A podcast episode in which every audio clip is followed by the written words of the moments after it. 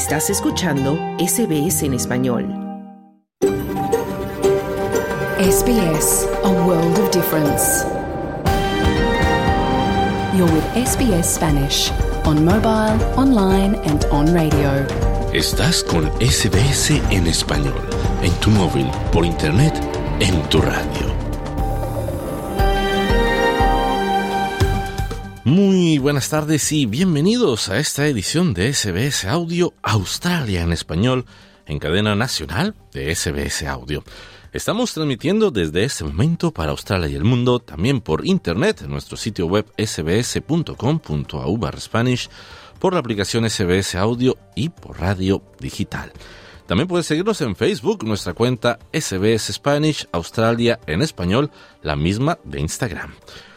Hoy es viernes 17 de noviembre de 2023 y esta tarde te acompañan en micrófonos desde nuestros estudios en el centro de la ciudad de Melbourne, las tierras tradicionales del pueblo Wurundjeri, quien te habla Carlos Colina. Y desde el norte de Sydney, la tierra tradicional Cameraigal, Esther Lozano con las noticias.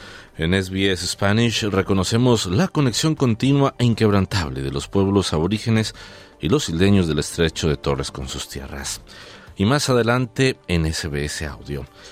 Reuniones de alto nivel entre el líder chino Xi Jinping con Australia y Estados Unidos abren un camino a desescalada de tensiones. Congreso español reelige al socialista Pedro Sánchez como presidente del gobierno tras prometer una ley de amnistía a independentistas catalanes. Argentinos deciden a su presidente entre el izquierdista Sergio Massa y el ultraderechista Javier Milei este fin de semana. Traemos además la información deportiva de la jornada, pero primero vamos al boletín de noticias con Esther Lozano.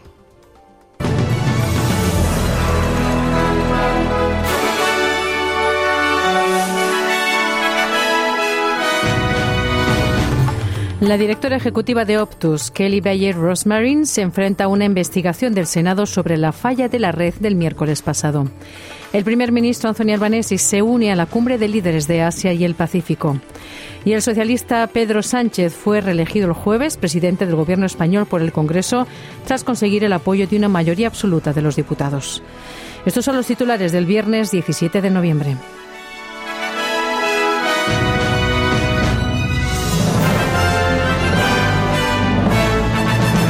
La directora ejecutiva de Optus, Kelly Bayer Rosmarin, dijo en una investigación del Senado que, que su empresa ha tomado medidas para garantizar que la interrupción en el servicio de la semana pasada no vuelva a ocurrir.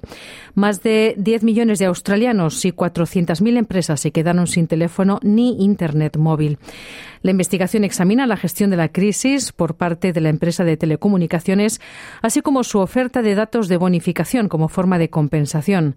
En su declaración inicial, Kelly Bayer Rosmarin se disculpó nuevamente y aseguró ante la comisión investigadora que no se repetiría. The reality is that our network should have coped with this change, but on this occasion it did not. La realidad es que nuestra red debería haber podido aguantar el cambio que se le aplicó, pero en esta ocasión no lo hizo.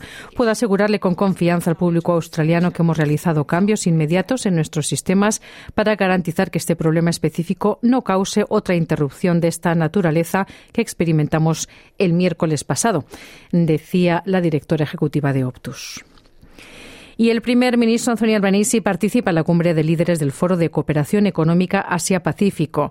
El foco principal del foro es la sostenibilidad, el cambio climático y la transición a energías limpias. Entre las naciones que también participan en el foro se encuentran Estados Unidos, China, Canadá, Japón e Indonesia. Durante la cumbre, el presidente estadounidense Joe Biden afirmó que los líderes de la región del Indo-Pacífico tienen la responsabilidad ante el resto del mundo de reducir las emisiones de gases de efecto invernadero.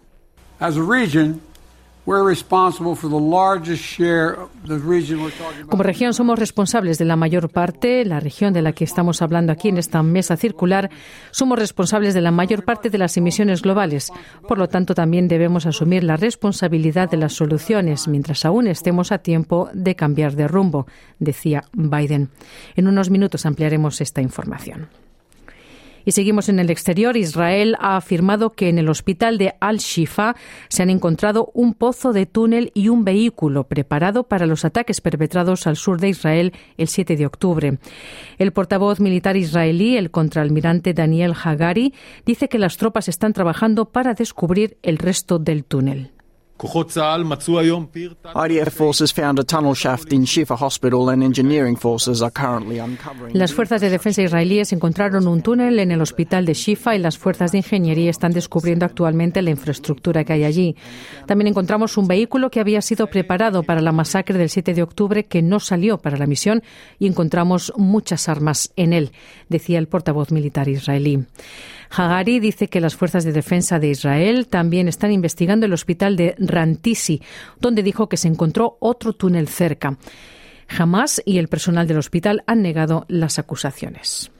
Y el Programa Mundial de Alimentos de las Naciones Unidas, el PMA, advierte sobre la posibilidad inmediata de hambruna en Gaza, ya que el suministro de alimentos se ha interrumpido bajo el bloqueo de Israel y entran muy pocos víveres desde Egipto.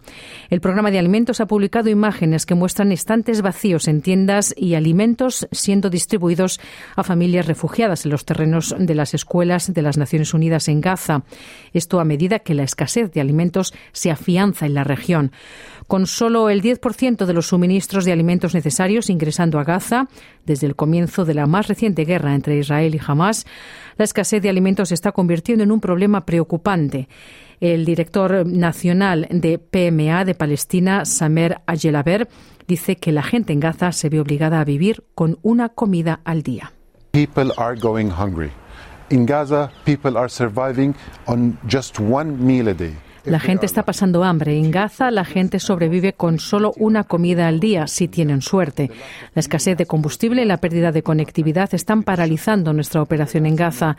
La falta de combustible ha obligado a cerrar la última panadería del PMA y al último molino a dejar de moler harina de trigo.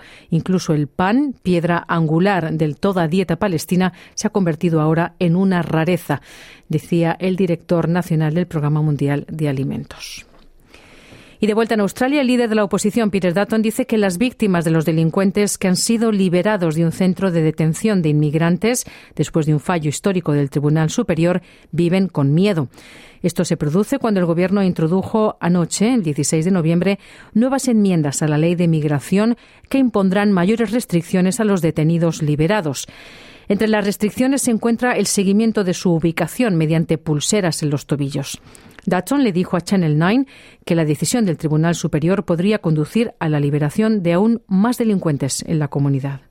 Amazingly, we were informed that it's not just the 84, there's another 340 uh, that potentially get released as well. Sorprendentemente se nos informa que no solo uh, son los 84, sino que hay otros 340 que potencialmente también serán liberados. Y para esas víctimas, hemos visto algunas de ellas en la prensa en el transcurso de los últimos días, están llorando.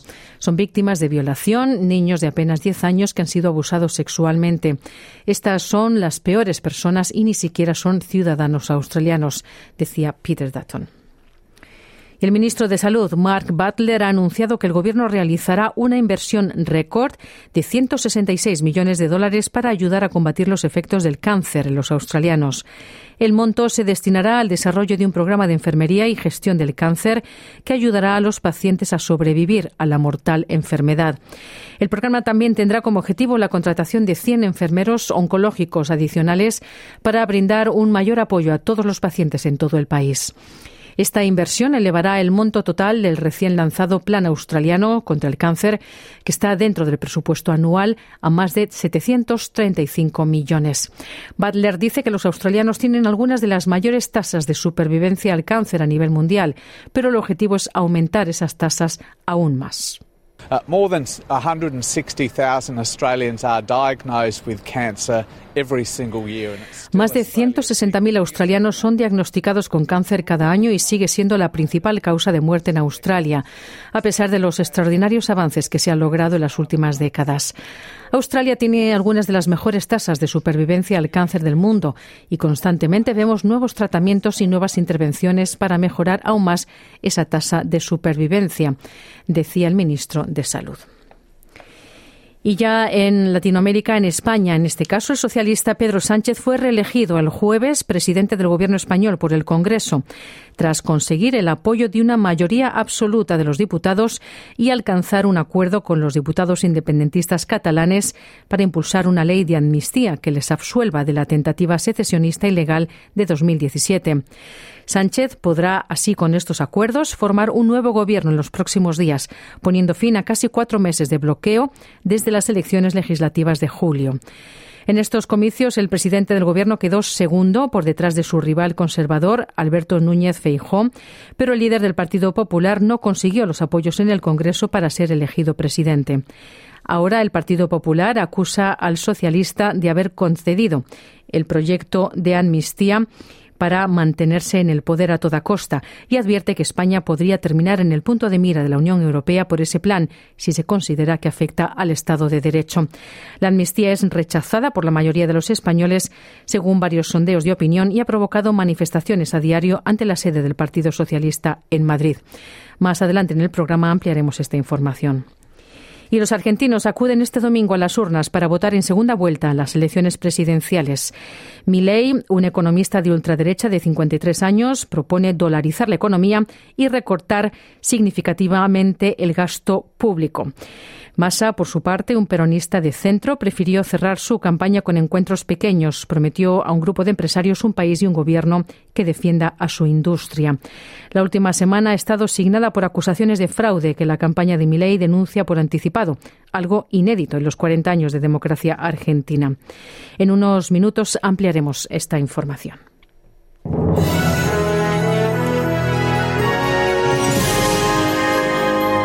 Los pronósticos del estado del tiempo para esta tarde, Perth tendrá sol con 31 grados de máxima, Adelaide soleado con 27 de máxima, Melbourne nubes y claros con 21 grados, Canberra sol y 28 de máxima, Brisbane nuboso con 26 grados, Sydney nubes parciales con 24 de máxima y Wollongong nubes con 23 grados.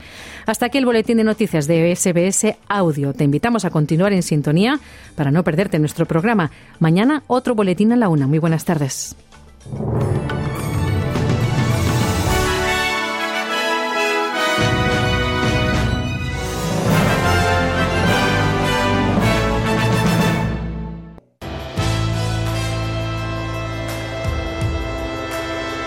Bienvenidos.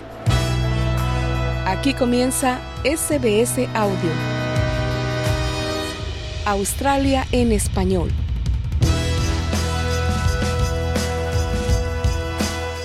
Muy buenas tardes y sean todos bienvenidos a esta nueva edición de SBS Audio Australia en español de este viernes 17 de noviembre de 2023.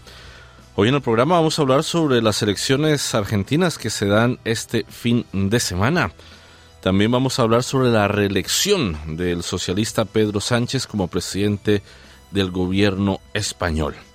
Vamos a traer la información deportiva y eliminatorias sudamericanas a la Eurocopa, pero primero vamos a hablar de las reuniones de alto nivel que se están sosteniendo entre Australia y China y Estados Unidos y China.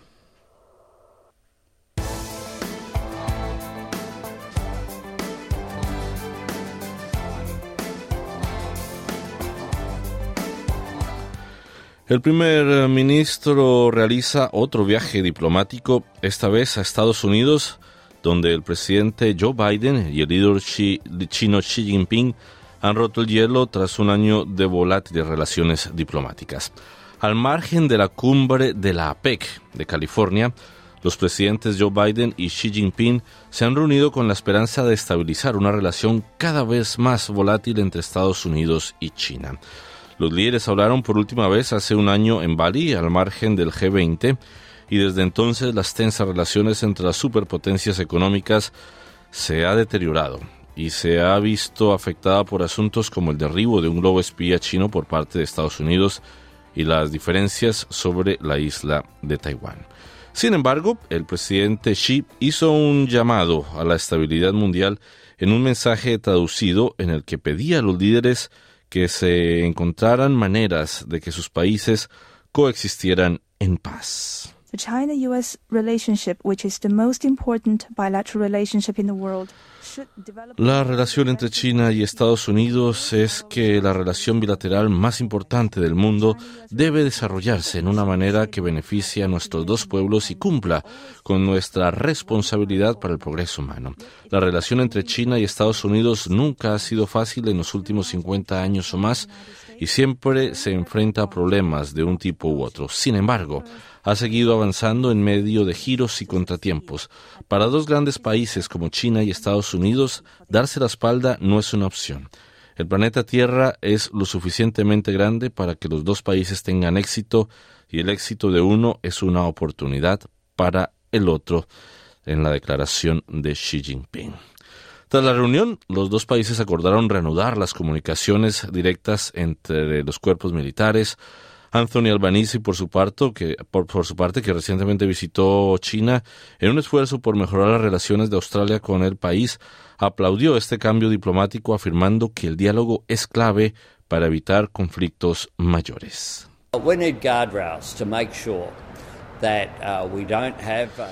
Necesitamos mecanismos para asegurarnos de que no se producen malentendidos o errores de cálculo que puedan desembocar en problemas y conflictos reales. El diálogo siempre es positivo. Creo firmemente que a través del diálogo llega el entendimiento, decía el primer ministro australiano. Por su lado, la visita a China del primer ministro Albanese en días pasados estuvo repleta de declaraciones diplomáticas. Albanese calificó de muy fructífera las conversaciones de alto nivel con Xi Jinping, mientras que el presidente chino saludó su visita como el inicio de una nueva era en relaciones tras varios años de agitación. Se ha anunciado una reunión adicional en los pasillos de la PEC entre los dos líderes. Sobre el impacto de estas reuniones de alto nivel entre los tres países, le preguntamos al profesor asociado de Relaciones Internacionales en el Centro de Estudios Norteamericanos en la Universidad de Guadalajara, en México, y presidente de la Asociación de Estudios Australianos y Neozelandeses de Norteamérica, Miguel Ijar Chapa. Son muy buenas noticias, especialmente para la región del Indo-Pacífico, porque Estados Unidos y China son justamente las dos potencias más importantes en la región y bueno, también en el mundo. Estamos hablando de las dos economías más grandes del mundo, estamos hablando de dos de las potencias militares y nucleares más importantes también. Entonces, el que haya este reacercamiento es una muy buena noticia. Por supuesto, también después de años de, de una relación cada vez más tensa y de haber llegado a un punto muy bajo entre Canberra y Beijing, la reciente visita del primer ministro Anthony Albanese y de la ministra de Exteriores Penny Wong eh, abre un nuevo capítulo en la relación, los diálogos fueron constructivos, obviamente no hay una convergencia total entre los intereses de ambos países y por supuesto hay puntos de tensión, sin embargo, eh, sí fue un diálogo productivo que está iniciando un nuevo capítulo en, la relación entre Australia y China que esperemos camine de manera constructiva, que si bien eh, ambos países pueden seguir hablando de sus diferencias, también pueda haber espacio para el diálogo, espacio para eh, una relación económica que vaya cada vez más en, recuperación después de, de las tensiones. Y en el caso de Estados Unidos y China también, la administración Biden si bien había continuado algunas de las políticas que se iniciaron en el mandato de, Donald Trump, que justamente habían propiciado una guerra comercial con China, la administración Biden buscó aún así un, diálogo a partir de, noviembre, principalmente del año pasado, acercamiento entre, entre ambos gobiernos, que por supuesto se vio interrumpido con el asunto del globo que se acusó de espionaje, que fue derribado a principios de este año, en febrero de, este año, y a, partir de entonces se había puesto en pausa este reacercamiento, pero bueno, ahora con, con la reunión de APEC, con la cumbre de APEC en, en San Francisco, este encuentro entre los dos mandatarios, entre el presidente Xi Jinping y por supuesto el presidente Joe Biden, es una muy buena señal. Claro que hubo puntos de acuerdo, fue un diálogo constructivo, sin embargo, hay otros temas en los que definitivamente Estados Unidos y China no tienen un interés común en el que por supuesto tienen visiones encontradas y bueno, también en la conferencia de prensa del día de ayer, el presidente Biden, cuando fue cuestionado si seguirá llamando al presidente Xi Jinping un dictador, él insistió en que sí, pues es el líder de, de una dictadura comunista. Entonces, si bien hubo un avance en el diálogo, quizás este esta declaración del presidente Biden pueda tener eh, algunos efectos en los próximos días que sigan los diálogos de APEC y por supuesto estos diálogos bilaterales entre China y Estados Unidos, pero es una buena noticia que por lo menos ya haya otra vez un canal abierto entre, entre los mandatarios, que no sea solamente ya canales a, a niveles mucho más bajos de las administraciones, sino que existe esta posibilidad de diálogo entre los líderes. Claro que esto también es recibido como una muy buena noticia por otros países en la región que temen que las confrontaciones entre China y Estados Unidos crezcan y puedan culminar en un, en un enfrentamiento militar. Lo que nos revela la, la reunión de ayer es que las tensiones no han llegado a niveles alarmantes como para estar teniendo un enfrentamiento de este tipo. Sin embargo, esto no significa que el escenario sea del todo pacífico y que los océanos del Indo-Pacífico vayan a estar en completa calma, pero sí es una buena noticia que puede por lo menos brindar un poco de, estabilidad a la región en un momento en el que otras regiones están experimentando muy serios conflictos. Mm, bueno, y eso también me quería referir. Hay conflictos en Ucrania, más recientemente el conflicto en Gaza, donde incluso el presidente Biden le, le pidió a Xi Jinping que intercediera con Irán para que bajara de pronto el tono a sus amenazas y aquí mismo en Australia también hay internamente una serie de posturas políticas e ideológicas al respecto. ¿Cómo un país como China puede también jugar un papel importante internacionalmente en apoyo a lo que está sucediendo tanto en Gaza como en Ucrania? China es, sin lugar a dudas, un actor estratégico de mucha relevancia. No podemos ya ver a, China como un jugador de, de segundo rol. Está ya en la primera línea de los tableros geoestratégicos del mundo y las relaciones que tiene tan cercanas, tan estratégicas con algunos actores, como es el caso de Rusia y como es el caso de Irán, tienen el, potencial de tener importantes efectos en otras regiones y principalmente en estos dos conflictos que es la, invasión de Rusia a Ucrania y por supuesto el conflicto actual entre Israel y Hamas en la franja de Gaza. Entonces, el potencial que tiene de, por la relación económica y política tan fuerte que tiene China con estos actores, de intervenir eh, es importante. También incluso más allá de las relaciones bilaterales con actores regionales estratégicos, en los foros multilaterales, pues también China juega un papel muy importante, especialmente en Naciones Unidas, primero que nada por ser uno de los miembros permanentes del Consejo de Seguridad, pero también por el poder de convocatoria y de apoyo que tiene gracias a las relaciones que tiene con muchos países del mundo que se han ido fortaleciendo, ya sea por eh, medio del comercio, por la inversión a través del, del Belt and Road Initiative o incluso de acuerdos geoestratégicos que ha ido firmando China, como es el caso de, del famoso acuerdo reciente con las Islas Salomón. Entonces, esto le da mayor poder y una voz más fuerte en Naciones Unidas.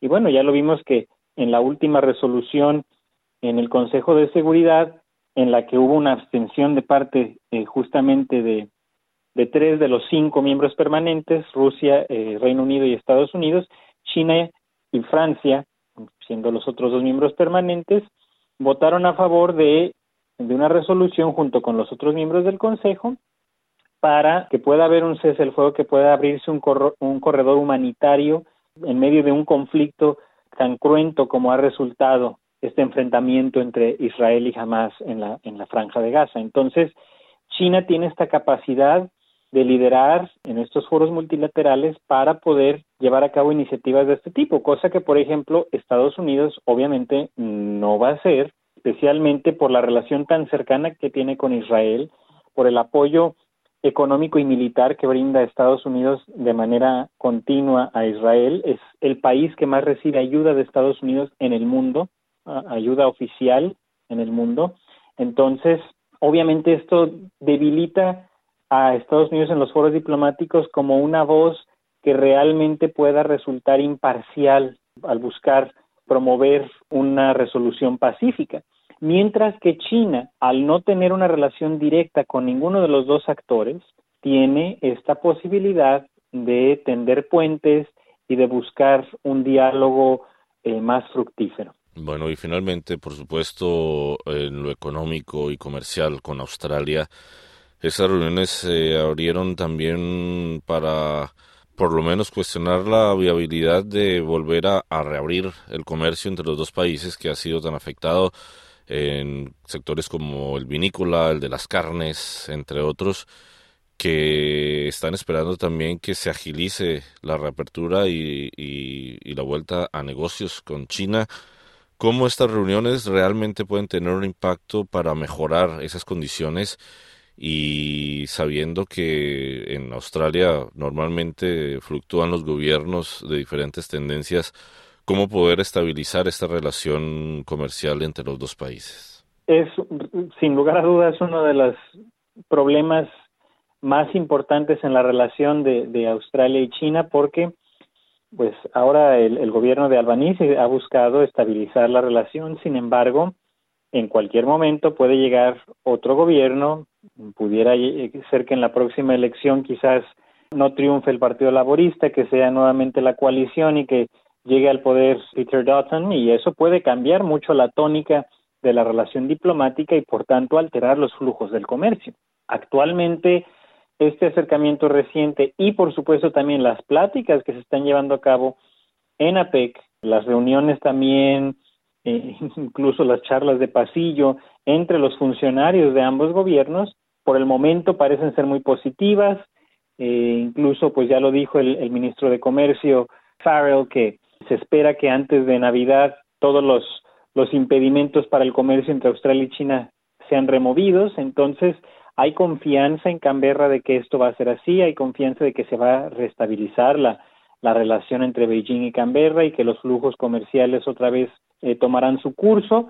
Y esto es importantísimo para, para Australia, porque al final de cuentas China es su principal socio comercial y aún con todas las eh, reticencias que se puedan tener, dadas las diferencias políticas, dadas las diferencias geoestratégicas, ha sido una relación comercial muy benéfica para ambos, tanto para Australia como para China, y esto pues también tiene el potencial de promover una mejor relación política. Si, si ambos países y los líderes de ambos países piensan en los beneficios que ha traído la relación económica entre China y Australia, también pueden empezar a construir sobre ello la base de un diálogo más constructivo en términos estratégicos y en términos políticos. Entonces, lo que deberíamos esperar es eso, que efectivamente la, la, relación se normalice, que se levanten todos los, los impedimentos a los flujos comerciales previos a las tensiones del 2020 y que nuevamente haya un periodo de bonanza en esta relación comercial entre Canberra y Beijing. Miguel Ijar Chapa, muchísimas gracias por haber conversado con nosotros aquí en SBS Audio. Muchas gracias, es un placer.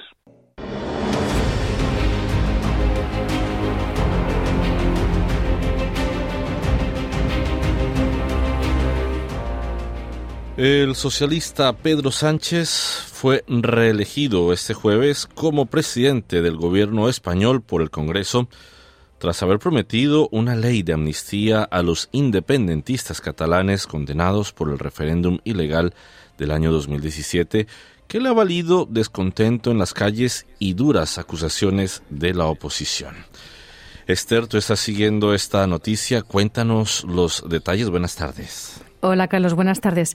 Sí, vamos a dar primero un poco de contexto, porque a diferencia de América Latina, donde la mayoría de los sistemas democráticos son presidencialistas, en España el sistema es parlamentario, lo que significa que para que un presidente elegido en las urnas pueda gobernar, tiene que ser investido en el Parlamento, con el respaldo de una mayoría absoluta en el primer intento de votación o una mayoría simple en el segundo.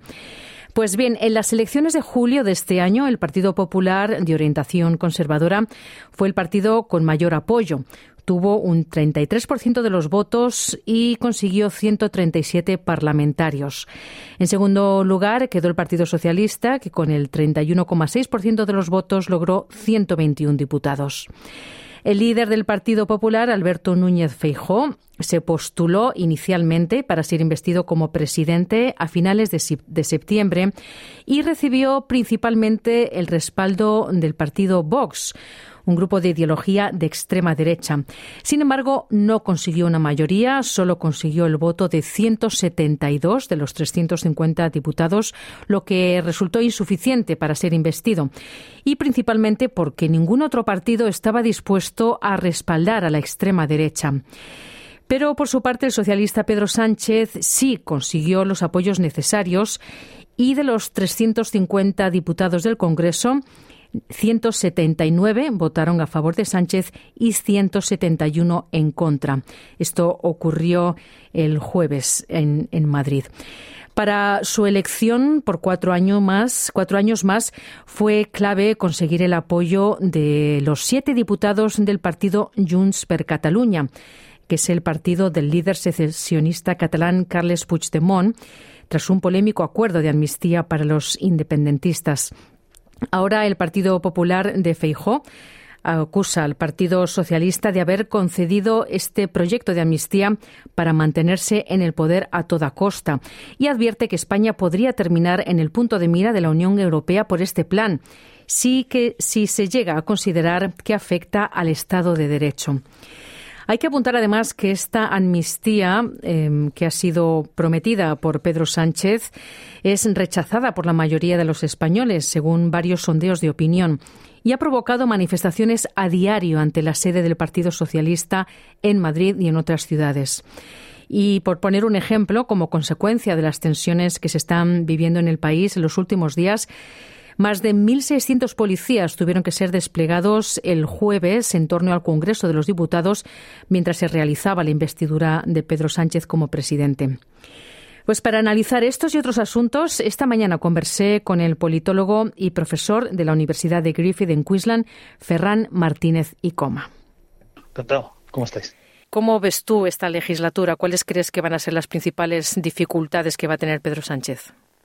Creo que van a haber eh, como dos fases, ¿no? O sea, bueno, dos cosas en principio. La primera va a ser que va a ser eh, ley a ley, básicamente. Me, da la sensación, el Sánchez intentó, el presidente Sánchez intentó eh, conseguir un acuerdo de legislatura, pero tal y como ha ido la, la, la, sesión de investidura, me da la sensación que van a tener que ir legislando o negociando para cada una de las leyes que se vayan tramitando. Y la segunda y la segunda parte yo creo que van a ser dos fases de legislatura, ¿no? Hay gente que dice que va a ser corta, otros que van a ser larga.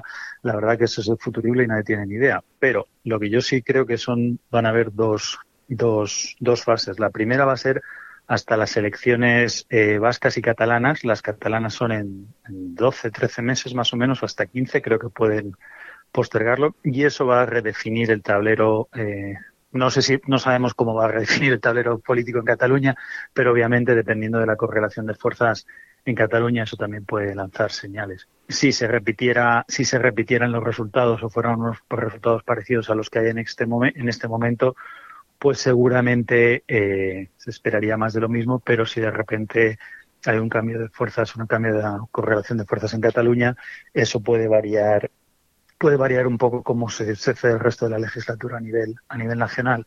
Y eh, antes se votarán las elecciones en, en el País Vasco y ahí también hay una pugna y eso va a ser interesante porque el PNV por primera vez tiene las encuestas no le dan como ser como primera fuerza y, puede que haya un, un, reajuste eh, en ese sentido y que afecte también a nivel nacional.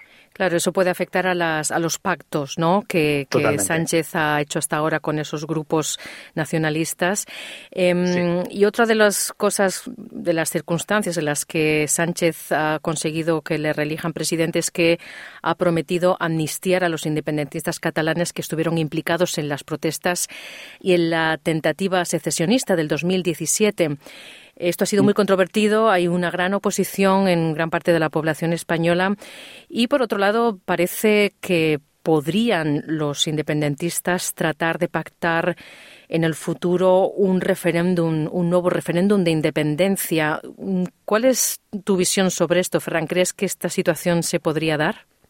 Bueno, yo creo que en primer lugar lo que hubo, tenemos que decir los términos como son, no, no será un nuevo referéndum. Si se pacta alguna cosa será el primer referéndum. Lo que hubo aquella vez en octubre fue un, una butad, un paripé, como le quieras llamar. Un referéndum tiene que tener un mínimo de condicionamiento legal y eso que se sucedió en Cataluña no lo tuvo, se vulneró la ley y se vulneró la, la, los, mínimos requisitos que un, que un, que un referéndum debe tener. Dicho eso, ¿qué puede suceder hacia futuro? Si se va a realizar o no un, referéndum. Bueno, eh, es posible que en algún momento esto, esto suceda. La cuestión, yo no creo si, si va a suceder, sino la pregunta es cuándo y cómo. ¿no? Y esto eh, yo creo que no va, no va a ser en, el corto plazo, y por el corto plazo decir no quiero entender los próximos cinco años, pero sí se me hace que si las cosas siguen así en algún momento, eh, vamos, se va a tener que votar. Insisto, habría que ver qué se vota, cuándo se vota, quién vota y bajo qué condiciones, obviamente, ¿no? Porque eh, la cuestión es si, un referéndum es solo para los ciudadanos de Cataluña o si, obviamente, como esto afecta también al, resto de España, si los ciudadanos del resto de España tendrían, eh, tendrían que votar. Eso, por ejemplo, ¿no? Hay miles de preguntas que habría que, que habría que responder, pero en cualquier caso, si se realizara eso, tendría que ser con los requisitos legales y siguiendo, siguiendo la legislación vigente o you know, eh, al menos mantener los, los parámetros establecidos a nivel internacional, que eso no sucedió en ningún concepto eh, en octubre en octubre de 2017. Mm. Eso, eso por principio. Por otro lado, según varios sondeos de opinión, esta amnistía a los independentistas catalanes implicadas en esa tentativa secesionista y las protestas, esta amnistía es rechazada por la mayoría de los españoles, según algunos sondeos.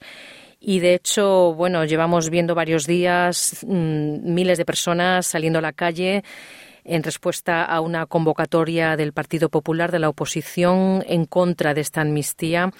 Y, de hecho, el, el, líder de la oposición, Feijó, ha dicho que, además, que esta investidura nace de un fraude y que lo que se trae hoy al Congreso no se votó en las urnas, dijo Feijó.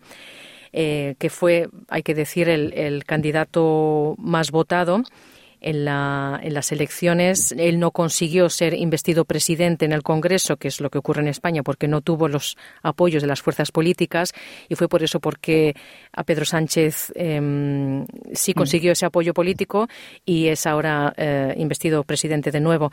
¿Cómo ves tú esta tensión que está creciendo en las calles en España y esta oposición tan radical tan fuerte que está haciendo tanto el Partido Popular como el grupo de ultraderecha Vox?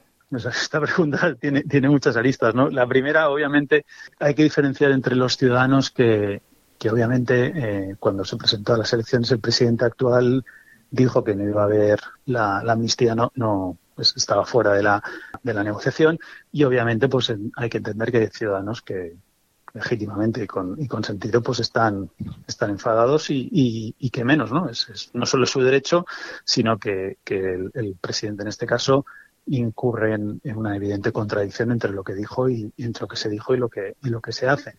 Dicho eso, eh, hay diferencias en la forma de manifestarse, ¿no? Y obviamente hay gente que puede estar en contra y hemos tenido dos tipos de manifestaciones. Una legítima, legal y todo eh, siguiendo los procesos tradicionales que organizó el mismo Partido Popular el pasado domingo y luego hemos tenido a los energúmenos, por llamarlos de una forma suave, que se han juntado en las sedes del Partido Socialista en la calle Ferraz en Madrid y en otros sitios en los cuales se han comportado como auténticos salvajes y obviamente la policía ha tenido que, cargar por, pues, bueno, estaban poniendo en peligro la integridad de muchas personas, ¿no? Dicho eso, eh, también hay que tener en cuenta quién ha ganado las elecciones, ¿no? Y esa es la cuestión del sistema parlamentario. No es solo conseguir mayor número de votos, sino quién logra gobernar. En otras comunidades autónomas, y ese argumento creo que hay que utilizarlo de forma eh, consistente, ¿no? En otras comunidades, en las elecciones regionales o las elecciones autonómicas pasadas, el Partido Socialista en algunas comunidades consiguió más votos que los otros partidos, pero simplemente hubo una coalición entre partidos entre el Partido Popular y Vox y hemos tenido otros gobiernos y tenemos gobiernos conservadores a nivel autonómico. En ese sentido, que haya ganado uno, o sea, yo creo que en, en un sistema parlamentario gana quien gobierna. O sea, obviamente te ayuda a gobernar si sacan más votos, ¿no? Pero que a veces esto sucede y son las reglas del juego. Dicho eso, pues obviamente hay una contradicción, como apuntaba ya antes, entre lo que se había dicho que se iba a hacer y lo que se está y lo que se está haciendo y, no creo que haya tener ningún reparo en, en, admitirlo y por qué se admite y por qué se acepta ahora mismo el, el asunto del indulto porque se propone simplemente porque sin esos siete votos el gobierno de Pedro Sánchez no sería posible y, y es que ya está y entonces habría que volver a ir a elecciones eh, y ahora quiero decir una cosa.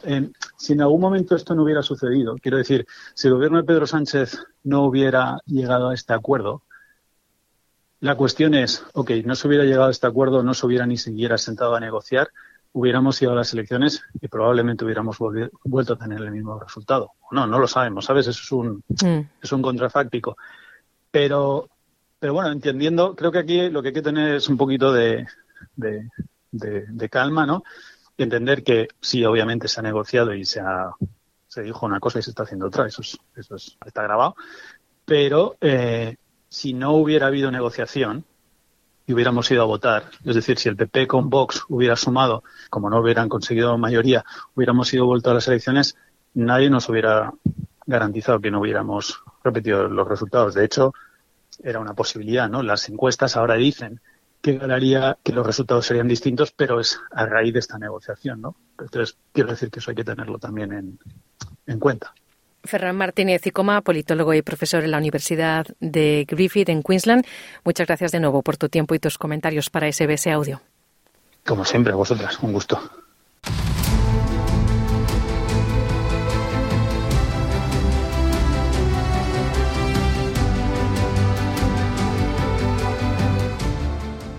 Más de 35 millones de argentinos decidirán este fin de semana a su próximo presidente entre el izquierdista Sergio Massa y el ultraderechista Javier Milei.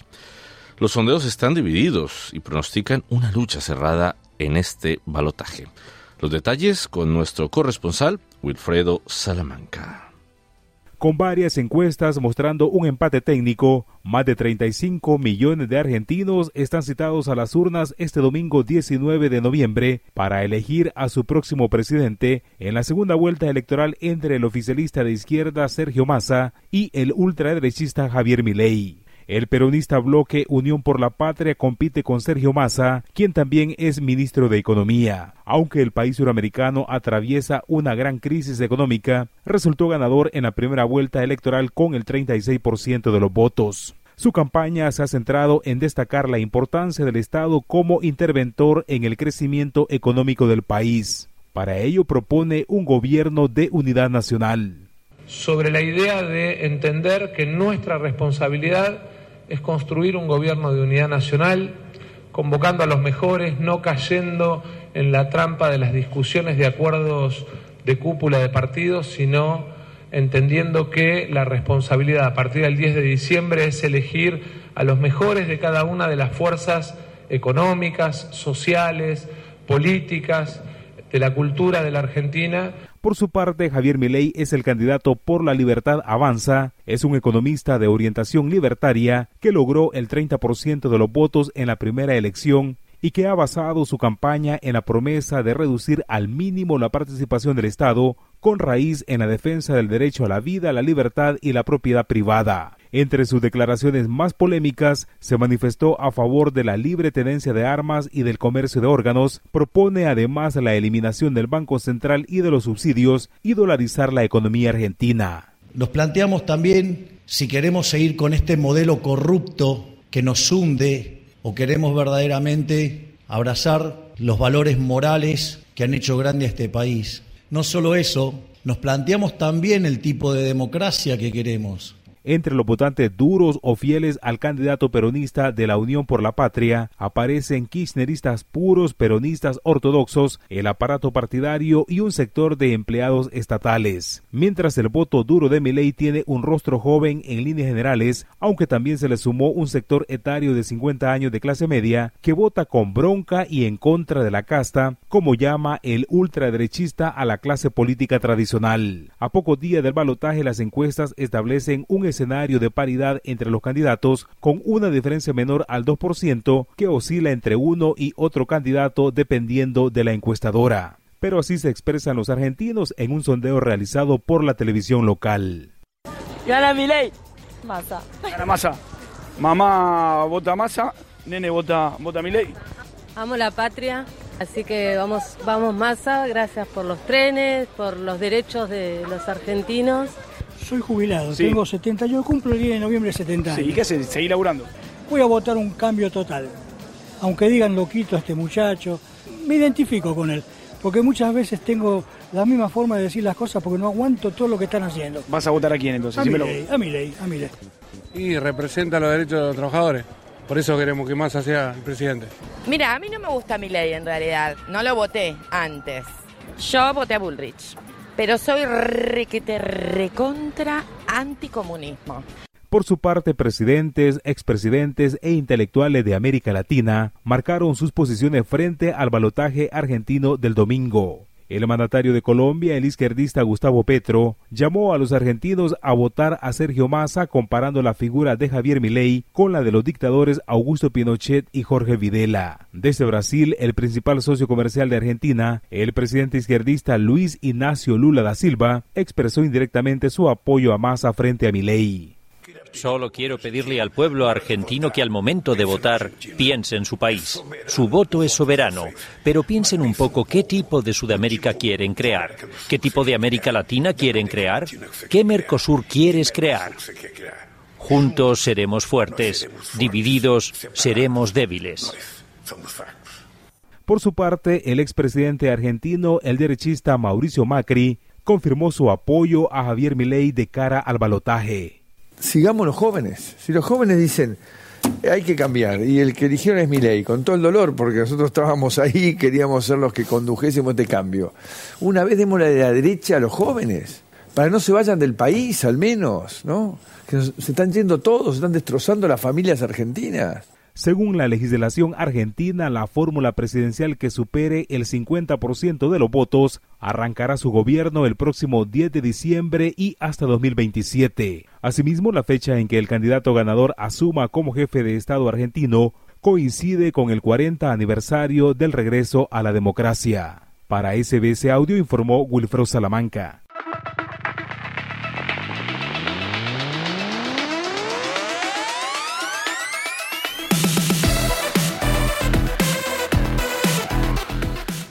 Y ya llegamos a tiempo de deportes y ya se encuentra con nosotros nuevamente Esther Lozano, quien nos trae resultados, por supuesto, de eliminatorias. Sí, resultados frescos que acaban de salir en la última hora de las eh, eliminatorias para el Mundial 2026 en Sudamérica y Colombia ha vencido a Brasil por 2 a 1. En otro partido, Chile y Paraguay empataron a cero en Santiago en un deslucido partido marcado por las expulsiones. Paraguay es séptimo con cinco puntos y está en zona de repechaje y Chile con el mismo puntaje pero peor diferencia de goles es octavo. En otro partido, Ecuador frenó el impulso de Venezuela en la clasificatoria y también sacó un empate a cero en Maturín. En otro partido, Uruguay le infligió, perdón, infligió a Argentina su primera derrota como campeona mundial al imponerse por 2 a 0 en Buenos Aires. Los goles de la Celeste que dirige el argentino Marcelo Bielsa los anotaron Ronald Araujo y Darwin Núñez. Y en otro partido, Bolivia venció 2 a 0 a Perú en La Paz por esta quinta fecha y alcanzó así sus primeros tres puntos que le permitieron abandonar el fondo de las posiciones. Así que el próximo martes, en la sexta fecha, Venezuela se va a enfrentar en Lima a Perú, que más temprano perdió, como digo, 2 a 0 contra Bolivia y que solo suma un punto de 15 posibles. Y Ecuador va a chocar con Chile. Recordar que Sudamérica dispone de seis cupos directos para el Mundial 2026, mientras que el séptimo ubicado jugará un repechaje contra un combinado de otro continente. Seguimos con fútbol, nos vamos ahora a la Eurocopa. Después de clasificarse en octubre, para la Eurocopa, España dejó casi asegurado el liderato de su grupo al ganar 3 a 1 en Chipre. Eso fue este jueves en una jornada en la que Hungría y Eslovaquia sellaron sus boletos a la cita continental en Alemania 2024. España va a recibir entonces a Georgia el domingo en Valladolid. Una victoria le da el liderato, un empate prácticamente también por la enorme diferencia de goles y tan solo una derrota ante los georgianos combinada con un triunfo escocés ante Noruega produciría un relevo en la clasificación. Y Portugal, que ya tenía asegurado el billete como primero del grupo J, pudo prolongar su pleno de triunfos con una victoria por 2 a 0 ante la débil selección de Liechtenstein. Portugal cerrará su participación en esta fase clasificatoria a la Eurocopa el domingo en Lisboa contra Islandia. Una victoria en ese partido le permitiría acabar con un pleno de 10 triunfos y enviar un serio aviso al resto de grandes del continente a siete meses del campeonato continental.